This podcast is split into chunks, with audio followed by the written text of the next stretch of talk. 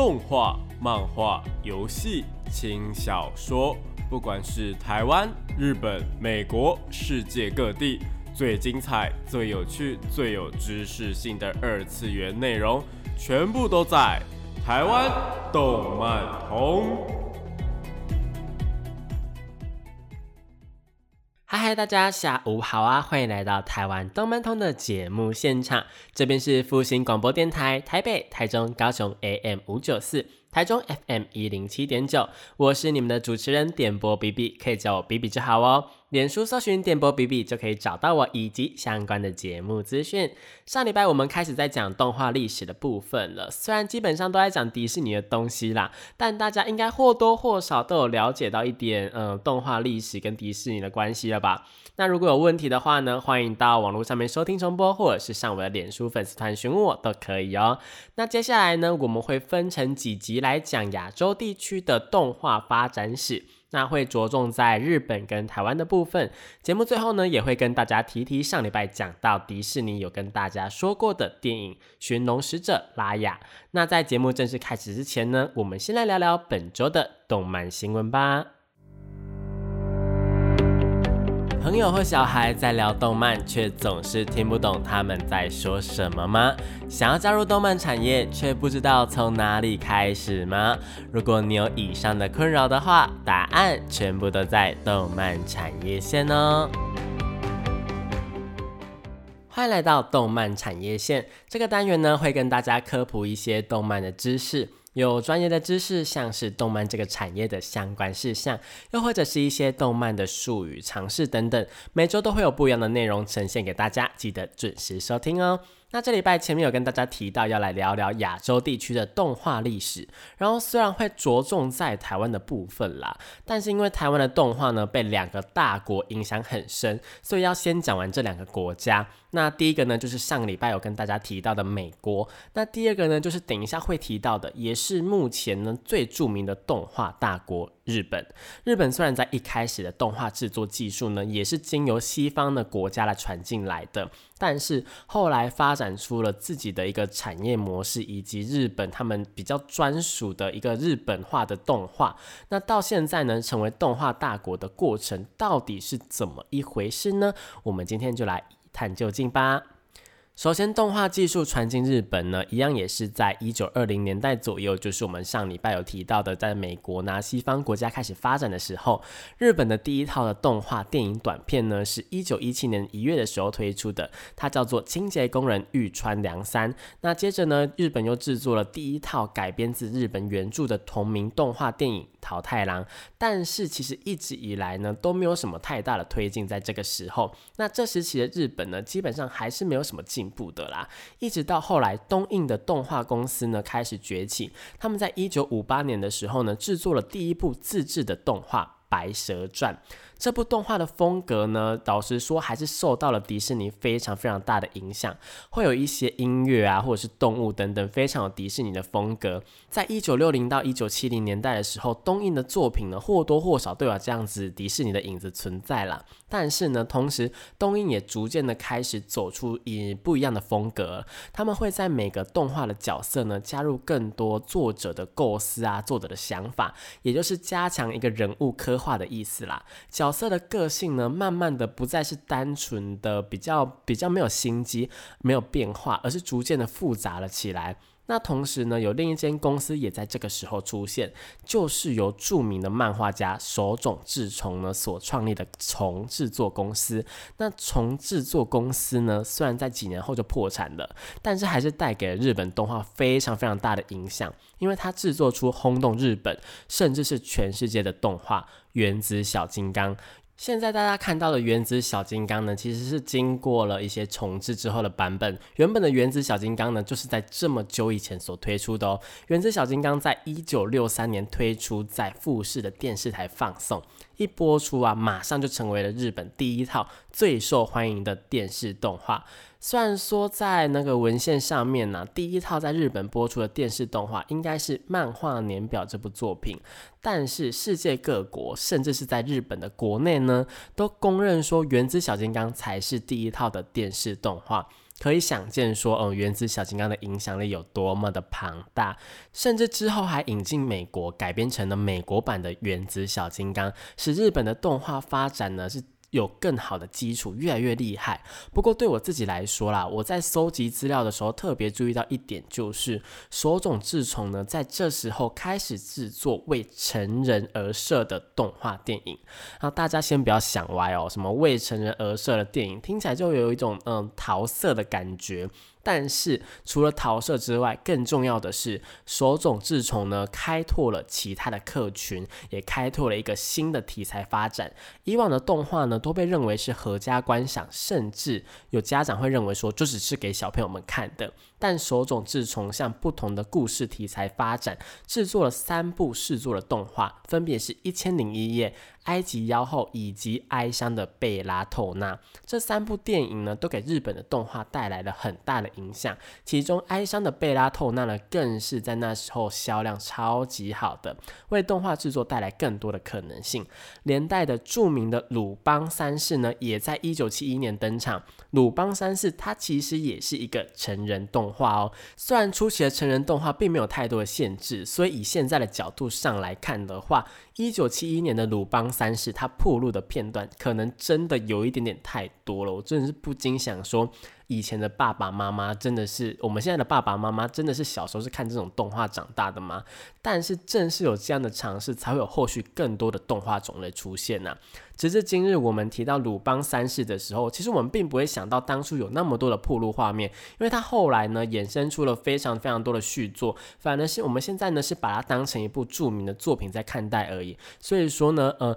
手冢治虫呢在这个时候开始做这一件事情的历史意义呢是非常重大。的。紧接着，在一九七零年代啊，因为电视开始慢慢的普及，那想当然的呢，电影的市场呢就会被瓜分了嘛，使更多的动画制作人才呢转往电视动画的圈子去发展。另外，前面提到的重制作动画公司呢，也在这时候不幸的破产倒闭了。因此，相关的技术人才啊，动画制作人才啊，就成立了像是 Madhouse 或者是日升动画等等的动画工作室。也因为这个原因，所以让更多的年轻动画师们为了要去竞争动画监督的这个位置，所以他们更努力的工作。所以呢，这时期对动画的尝试呢，就开始越来越多了。那我觉得对动画的尝试最最最最出名的东西呢，最出名的作品就是现在大家耳熟能详的。阿尔卑斯山的少女，用台湾就翻译成小天使啦。但是我不知道为什么我自己比较常听到还是阿尔卑斯山的少女，或是阿尔卑斯山的小女孩，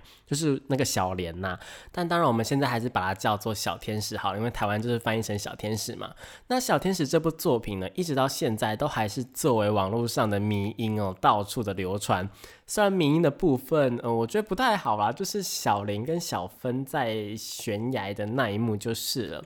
但我们还是不能够否认它的影响一直持续到今天呐。那为什么要特别提这一部《小天使》呢？先来说一下它的制作。一开始啊，《小天使》其实并不被电视台所看好，因为当时的电视台呢，普遍都认为说，呃，小朋友们应该会喜欢那种夸大、有虚拟元素的卡通动画。而《小天使》呢，刚好以上的要素呢，一个都没有，甚至是过于写实了。所以电视台呢会认为说这一部作品不会成为一套出色的作品，就是觉得说它不会大卖啦。但是事实上证明呢，呃，小天使推出之后呢，成为了世界闻名的一部动画作品。尤其是在动画的背景，欧洲国家的部分呢，更是受欢迎到他们怀疑这部作品到底是不是日本人制作的。这是因为小天使的另一项有名的成就，就是小天使是日本的动画史上呢，电视动画史上呢，第一部尝试海外实地取景的作品。也因此，在作品中呈现的故事背景的生活风貌呢，写实到不可思议，而且很完美的一起还原了，所以才会有让很多的欧洲地区的国家呢不敢相信说，哦，这是由日本人所制作的吗？确定不是我们欧洲的国家制作的吗？那这样的海外取景的方式呢，也影响了后来的日本动画公司制作的世界名作剧场系列。世界名作剧场系列呢，他们会取材自世界各地的儿童啊，或者是青。少年文学，并且加入实地取景的部分。从一九七五年到一九九七年，几乎每年都会制作出相当优秀的作品。我举几个例子，你们一定都听过，像是《龙龙与忠狗》《寻母三千里》。汤姆历险记》或者是《小公主莎拉》等等，都是相当相当有名的作品。可以说，《小天使》呢这部作品开创了动电视动画这种呃实地取景的一个模式。那除了写实派的动画之外啊，另一种动画种类呢，也在一九七零年代蠢蠢欲动，那就是科幻动画的部分。像是一九七二年呢，有各位大朋友们、小朋友们都相当熟悉的《科学小飞侠》；一九七四年呢，有在二零二零年得过影响最大动画歌曲的《宇宙战舰大和号》。甚至是《机动战士钢弹》系列，也是在一九七九年所推出的。而在这个时期，除了科幻的元素之外呢，角色的塑造也慢慢的越来越成熟。大家很喜欢举的一个例子，就是《机动战士钢弹》里面的某一个角色哦，他从原本是敌人，到后来的系列作呢，变成了主角他们的自己人，再到剧场版的时候，为了自己的信念，又再次的变成了敌人。人物的塑造呢，比起更早之前的作品，他们只是哦。什么就是黑白两边，就是我是好人就是好人，我是坏人就是坏人，可以说是更复杂了，又更成熟了许多。也因此呢，让一九七零年代的日本动画开始进入了黄金时代。但是讲到这边呢，我们还是先稍微休息一下，听一下《机动战士钢弹》系列他们在二零一五年播出的一个作品。《机动战士钢弹：铁血孤儿》的片头曲，我个人相当喜欢这一部作品，因为它不同于以往的钢弹系列的呈现方式，它的制作手法也不太一样。那它的片头曲呢，也是相当的好听。那我们就先来一起听一下这首由 Man with a Mission 带来的《Rise Your Flag》。欢迎回到台湾动漫通的节目现场，这边是复兴广播电台台北、台中、高雄 AM 五九四，台中 FM 一零七点九，我是你们的主持人点播 B B，脸书搜寻点播 B B 就可以找到我哦。那刚刚那首歌呢，是《机动战士钢弹铁血孤儿》的片头曲，由 Man with a Mission 带来的《Rest Your Flag》。我知道没有接触过钢弹的大家，可能会觉得说，嗯，钢弹系列都在讲机器人呐，打打杀杀，或者是那种光速蹦来蹦去跟冷科技的感觉。但是呢，其实这是一个还蛮大的误会。对我来说，也曾经有过这个误会啦。对，就是它虽然乍看之下就是操控机器人在打打杀杀，但是钢弹系列其实更像是，嗯。披着机器人外皮的一个哲学作品。前面有提过角色的塑造，在钢弹的出现的这时候呢，逐渐开始了完整的一个动作。也是因为这样，所以钢弹系列的每个人物呢，它其实都是蛮富含深度的。里面每个人啊，里面各种人啊，不一样的价值观的一个碰撞，然后有各种的名言的出现，都是让粉丝们爱不释手的一个地方哦。但是如果你还是不知道要从哪里开始领会钢弹的魅力的话呢，或许你可以跟我一样，是从呃《铁血孤儿》这一部作品开始。但是我真的必须要说，虽然说《铁血孤儿》这部作品呢是呃《机动战士钢弹》系列里面的作品，但是这个作品跟其他的钢弹系列真的差非常多，所以并没有办法真正领会到钢弹的魅力。因为在这一部作品里面的战斗风格啊，比起以往是那种嗯光束武器会变来变去的，更大一部分呢是使用所谓的实弹武器，而且主角的角度呢也和以往的不一样，这次是从呃殖民地的主角开始的，所以说呢这部作品是可以增加对于钢弹系列的一个嗯接受度吧，进而入坑。不过讲是这样讲啊，这部作品其实也是相当不错的。人物的塑造啊，在钢弹的系列也算是非常有水准的哦。只是故事后期啊，还有结尾的部分比较不足，可能有比较多人诟病呐。但是我觉得其实没有到那么严重。想要接触钢弹系列，但是又怕不知道从哪里，或者是不了解故事在做什么的话呢，大家可以先去尝试看看这部《铁血孤儿》哦。那呃，或者是如果你真的。觉得这部作品可能没有钢弹的魅力的话，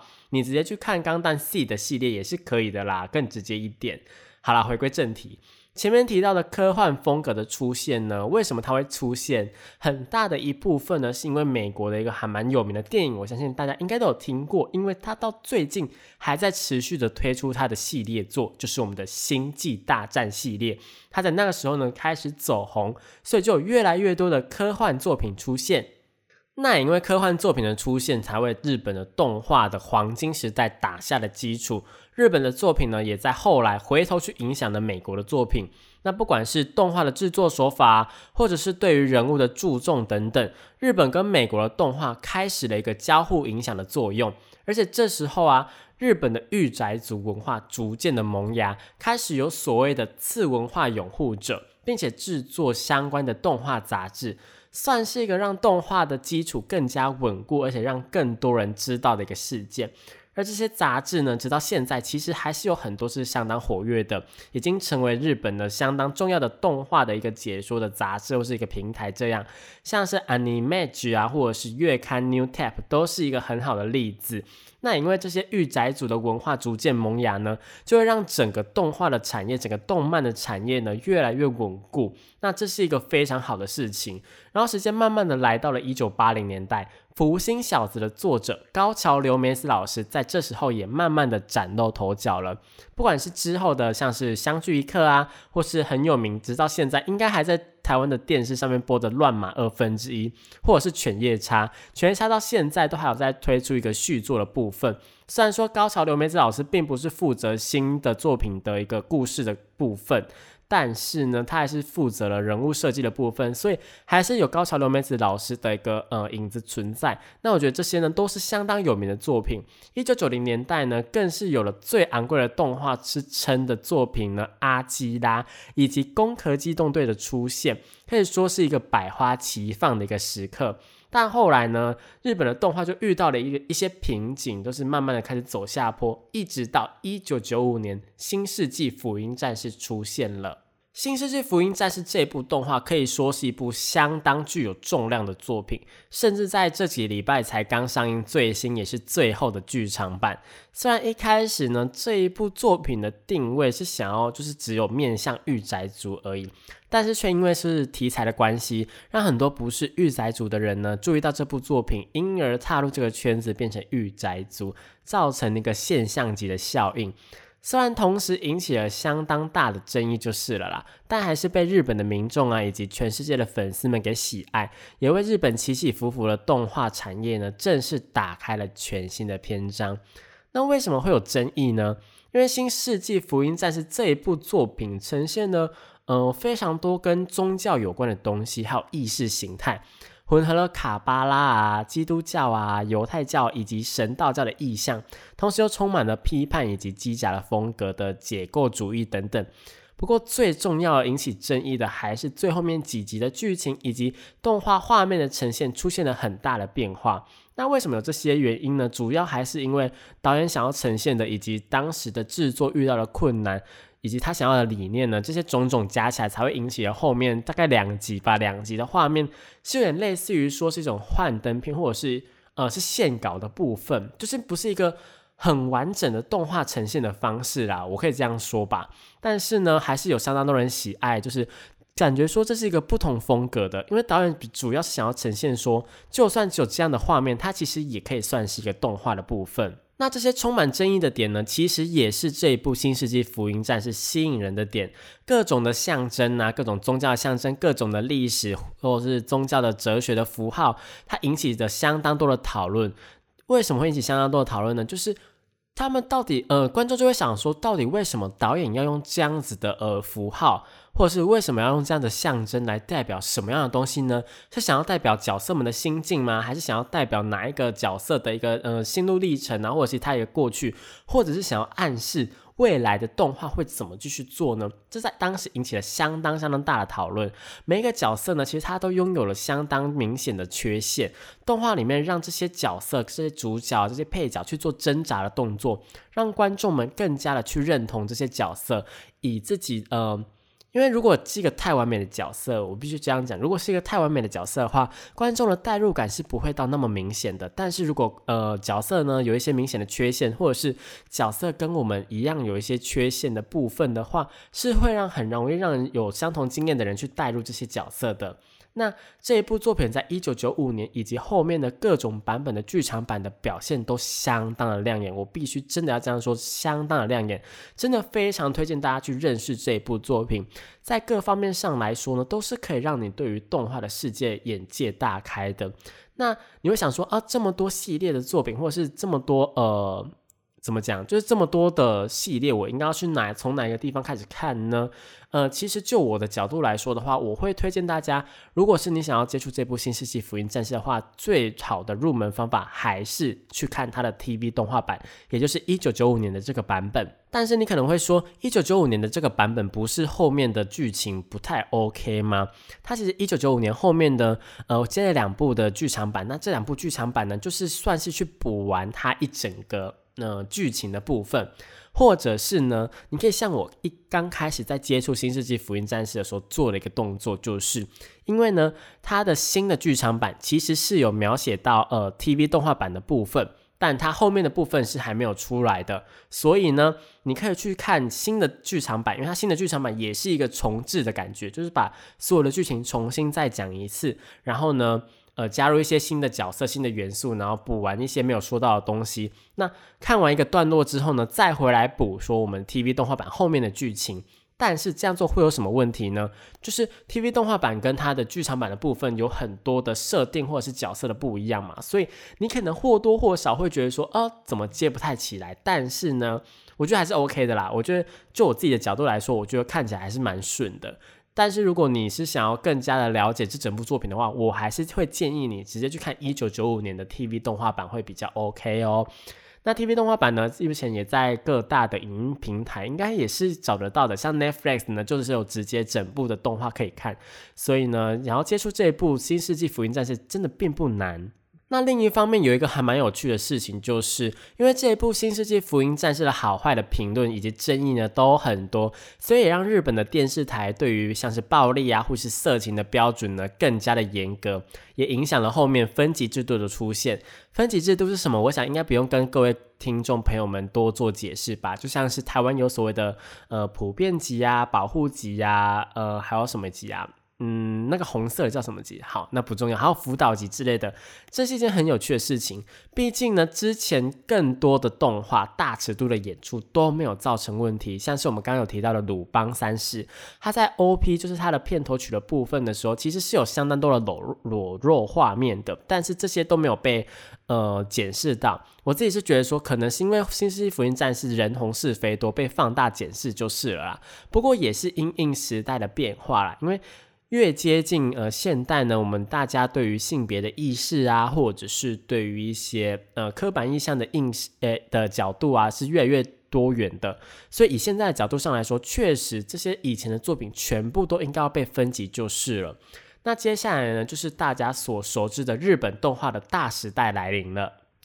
两千零二年呢，宫崎骏闻名世界的作品《神隐少女》在柏林电影节得到了金熊奖，在第七十五届奥斯卡金像奖中呢，也拿到了最佳动画长片的部分。那我们补充一下，说一下宫崎骏好了。其实宫崎骏呢，在呃东映动画时期呢，也是有出现的。他是有协助制作了像是呃太阳王子啊，或者是穿长靴的猫等等的作品。然后离开了东映公司之后呢，还是有继续完成像是我们前面提到的鲁邦三世或者是小天使之类的，甚至呢还。有担任过呃未来少年柯南的一个呃，他是他首度担任导演的一个电视动画作品呢，也是这个时候呢，他开始在日本的嗯动画界呢慢慢的崭露头角。然后他后来离开了呃东映公司之后呢，成立了自己的吉普力的工作室。那他第一次首次完成的电影呢，就是我们非常呃有名的一个电影，就是什么《天空之城》。然后之后呢，还做了像是《红猪》啊，或者是呃《魔法公主》啊，《风之谷》等等的作品，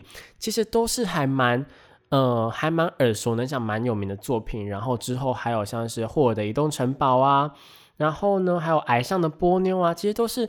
非常非常有名的作品呢，那这些作品呢，其实都可以反映出日本的动画史呢，把日本的动画产业已经慢慢的稳定下来，大家可以自由的发挥，可以自由的创作。那各种的日本的电视动画、电影动画呢，他们后来就输出到各国，影响每个世代的人。因为我想，不管是你还是我呢，应该都有听过宫崎骏，也有看过他们的作品吧？那其实这些作品呢，多多少少都会去影响我们。那关于日本的风格演变，像是从怎么样从以前的比较偏写实的风格，到流行到每个人都有不合比例的脸或是身材呈现，像是你们应该都知道，说少女漫画会有很夸张的那种，呃，眼睛很大很大很 bring 的那种感觉，对吧？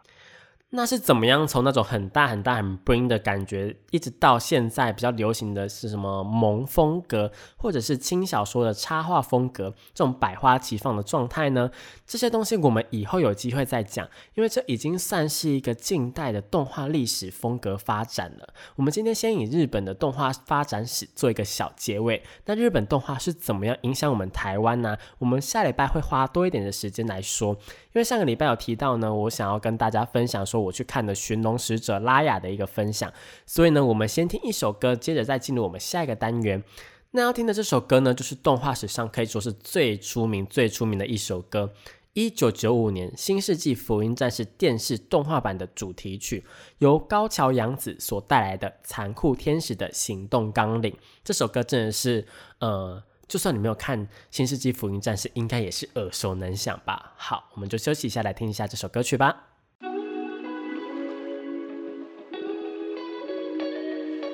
少年少女、热血感动、悬疑推理、恐怖血腥、寓教娱乐、恋爱放闪、BLGL，各式各样的动漫作品推荐，全部都在动漫推推。欢迎来到动漫推推的时间。那这个单元呢，主要会跟大家推荐一些国内外优良的动漫作品，有可能是游戏或者是轻小说都有可能哦。那今天要推荐的作品就是上一次有跟大家提到的迪士尼新上映的动画电影《寻龙使者拉雅》。那这一部迪士尼全新的电影呢，真的是打破了以往所有迪士尼公主电影需要拥有的元素。也就是打破我们上一集说的那一些迪士尼公主应该要怎么样的一些类似潜规则吧，可以说是非常创新的一部动画电影。但是创新的同时，又富有了又保有了迪士尼非常满的一个风格，非常有迪士尼的味道，迪士尼的味道丝毫没有跑掉。那到底是怎么回事呢？且听我娓娓道来。首先呢，我们先给不知道这部电影的人一些背景的补充哦。《寻龙使者拉雅》这部电影呢，故事的剧情是在讲述说，以前有一个国家叫做神龙国，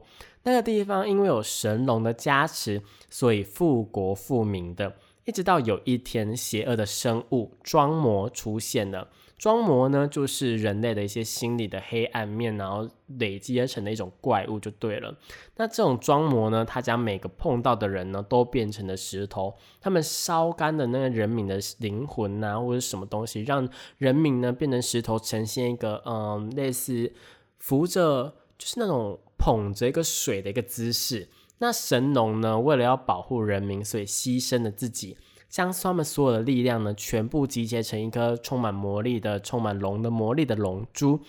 那其他的龙神龙呢，保护了人民之后，他们自己也被装魔给吃掉，变成了石头。只剩下神龙西苏拿着龙珠去抵抗那些装魔。那最后呢，西苏拯救了所有的人民，人民全部都被变回来。但是西苏本人呢，本龙对西苏本龙呢，却不知道消失到哪里去了。然而，人类并没有因为得救了就开始呃安心的过生活。人类呢，因为他们没有了神农的加持，所以他们的土地变得贫瘠呀，他们的呃农作物的收成变得不好啊，所以他们就开始互相争夺，挑起了战争，抢夺那些资源等等。神龙国呢，因此变成四分五裂，变成了五个国家，分别是龙心、龙牙、龙爪、龙脊，还有龙尾。这五个国家呢，彼此之间争斗不断。故事就是从五百年后，守护龙珠的龙兴国想要让神龙国合而为一，而召开一个五国的大会开始的。那这个大会呢，呃，预告片也有，所以我就再稍微再透露一点，就是呢，反正就是主角他们会被背叛就对了啦。好。对，所以才会引发后面的整个神龙国瓦解啊，然后五个国家真的是每个人都是哦，又被变成石头等等的。好，就是这样。那理所当然的，我们这次的迪士尼公主拉雅呢，就是位在龙兴国，她就是被背叛的那一个。那从片名跟预告片，我们也可以知道说，她会去找寻剩下的一条神龙西苏。那到底是怎样的爱恨情仇，还真的只能由各位去电影院里面观看了。这边先来做个无雷的推荐哦。那关于前面提到的这次的拉雅呢，应该也是一位迪士尼公主，因为所有的新闻媒体啊都写着呃暌违已久的亚洲公主这样子。那而且呢，这位迪士尼公主还是首位在东南亚的迪士尼公主，因为另外一位在亚洲的公主呢，呃，大家应该也非常的熟悉，就是之前有改编成真人版的花木兰。虽然说花木兰原本并不是一个公主的身份，她只是一个嗯。呃平平民的部分啦，那这个问题呢，而且她结婚的对象也不是王子，到底是怎么变成迪士尼公主的呢？其实迪士尼公主她并不一定是要是公主就对了，迪士尼公主呢，其实她只要是有被呃迪士尼官方去加冕就可以了。那这个，嗯，我们上次有提到说我们之后会讲嘛，但我们这次还是不讲，因为 这个呢，迪士尼公主的系列真的是非常非常非常的大哦。迪士尼公主的，呃，她如何去加冕也是一个非常呃。非常繁杂的一个过程啊，所以呢，其实。我只是想要跟大家讲说，迪士尼公主呢，并不一定是要是公主的身份，也并不一定要是跟王子结婚就对了。好，我们回到正题哈。我们之前探讨过这个问题，说迪士尼近几年呢，积极的在拓展着他们自己的版图，想要有更多元化的一个呈现，所以就推出了像是莫安娜这样的一位南太平洋的公主，而这次推出的拉雅呢，则是位于东南亚的一位公主。那制作团队在制作的过程中，实地考察了非常非常多的东南亚国家，像是辽。国啊，泰国啊之类的，并且在电影中融合了相当多东南亚国家的元素。可以说，神农国四分五裂之后呢，每个部分都有不同的国家的一个缩影。但是以我一个不是东南亚国家的人，或者是说对于东南亚的文化没有那么清楚的人来说呢，每个元素只能够让我去意识到说，哦。这是东南亚的文化而已，而实际上呢，对我来说，它到底使用的对不对，传不传神，我自己是没有办法去做一个判断的。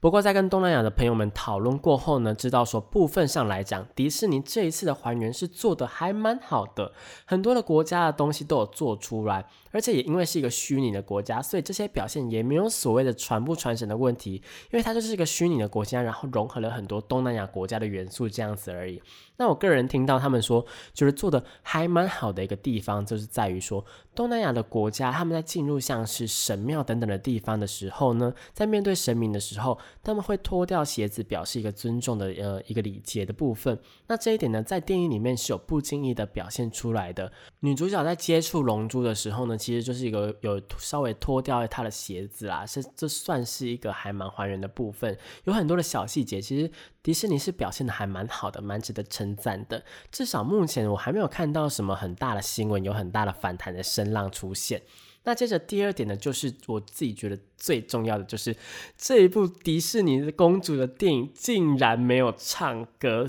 对你没有听错，一部由迪士尼自家产的公主电影没有唱歌，这是一件多么破天荒的事情，你们知道吗？你可能会说，那《勇敢传说》不就没有唱什么歌吗？我必须要说的是，《勇敢传说》虽然说它的女主角有被列在迪士尼公主里面，可是它并不是迪士尼自家产的电影。我们是上一支，诶，上一集的呃节目中有提到说，迪士尼有收购一间动画公司嘛，就是皮克斯。那《勇敢传说》呢，就是皮克斯所制作的。所以呢，我们先不讨论这个部分，我们先不讨论《勇敢传说》的部分，因为。迪士尼呢，跟皮克斯所制作的公主电影呢，它的呃风格是不太一样的。那这一部迪士尼自家产的电影，这位拉雅公主完全就是迪士尼的呃，反正就是他们家的宝宝。但是她不止没有唱歌，甚至是连礼服都没有做到的。通常迪士尼公主或多或少都会有一套比较华丽的服装，但是拉雅呢，除了她小时候有穿过，呃，去。呃，迎接贵宾的服装之外呢，比较正式的服装之外呢，就没有穿过第二套比较正式华丽的衣服了。其实这也是一大的一个一个创新的感觉啦。难道说，嗯，其实拉雅从头到尾都没有放到迪士尼公主系列里面吗？应该也不是吧，其实一切都很难说了，因为在迪士尼进行加冕仪式之前，一切真的都还蛮难说的，就是了。也有可能是国外的这些媒体呀，就是想要夸大这部电影的嗯一个名声，所以才会用的首首位东南亚公主这样子一个称号出现。有可能他们他其实从头到尾都没有要放在迪士尼公主系列里面就是了。但是我还是觉得说没有唱歌这个部分真的还蛮夸张的。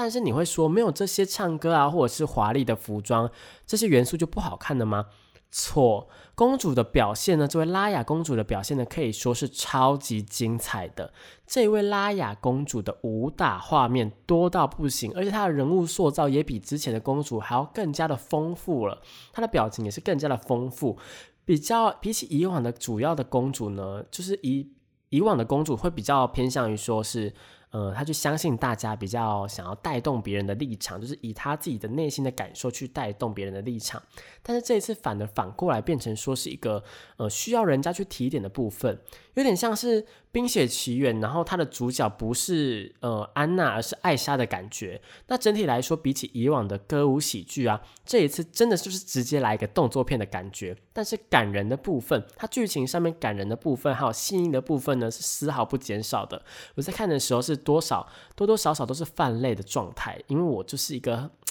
还蛮还蛮容易还蛮容易感动的人呐。对了，我我自己这样讲也很奇怪，但是就是这一部呢的剧情真的还蛮感人的。还有另外一个我认为也是一个蛮大的看点，就是这一出的剧本呢是由《疯狂亚洲富豪》的呃导演呃去做一个编剧的动作，然后是跟呃《冰雪奇缘》的编剧他们一起合作的，所以这一部呢可以算是一个嗯。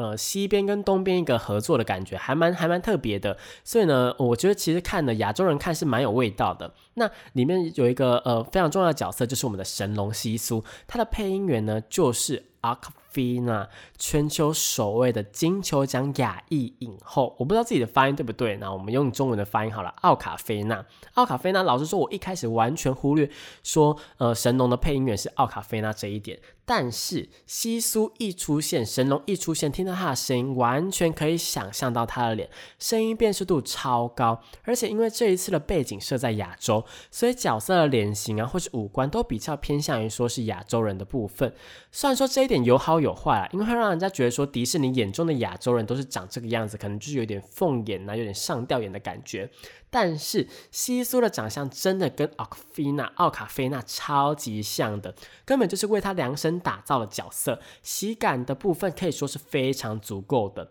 更重要的是，影后的演技真的超到位，完全可以感受得出她的情绪，所以我非常推荐各位去看英文版的原音呈现。最后呢，这整部电影的核心概念就是信任。因为拉雅小时候被背叛过嘛，刚刚提到，所以让他的信任感非常的不足。所有的电影情节其实都跟这一点环环相扣。所以题外话是啊，我觉得非常适合带你安全感不足的另一半去看，或许可以让他就是认识多一点，说什么叫做信任另一半。但当然这是玩玩笑话啦，主要还是电影想要传达的概念，关于信任这一点呢，我觉得是很好的，我很喜欢，所以想要推荐给大家。那真正的题外话是什么？就是呢，大家应该都知道迪士尼的电影或者是皮克斯的电影都会有所谓的片头的小动画吧？那这次的小动画的画面呢，其实它的呈现是还蛮让人开心的，就是看着当下，它是一个比较偏歌舞的感觉，就是可能它把。呃，主要的歌舞的部分全部拿去做小动画了吧？我不知道，但是歌舞的部分是让人看得非常的开心的。但是在看的同时，因为它里面的剧情的关系，同时呢也让人觉得非常非常的心酸。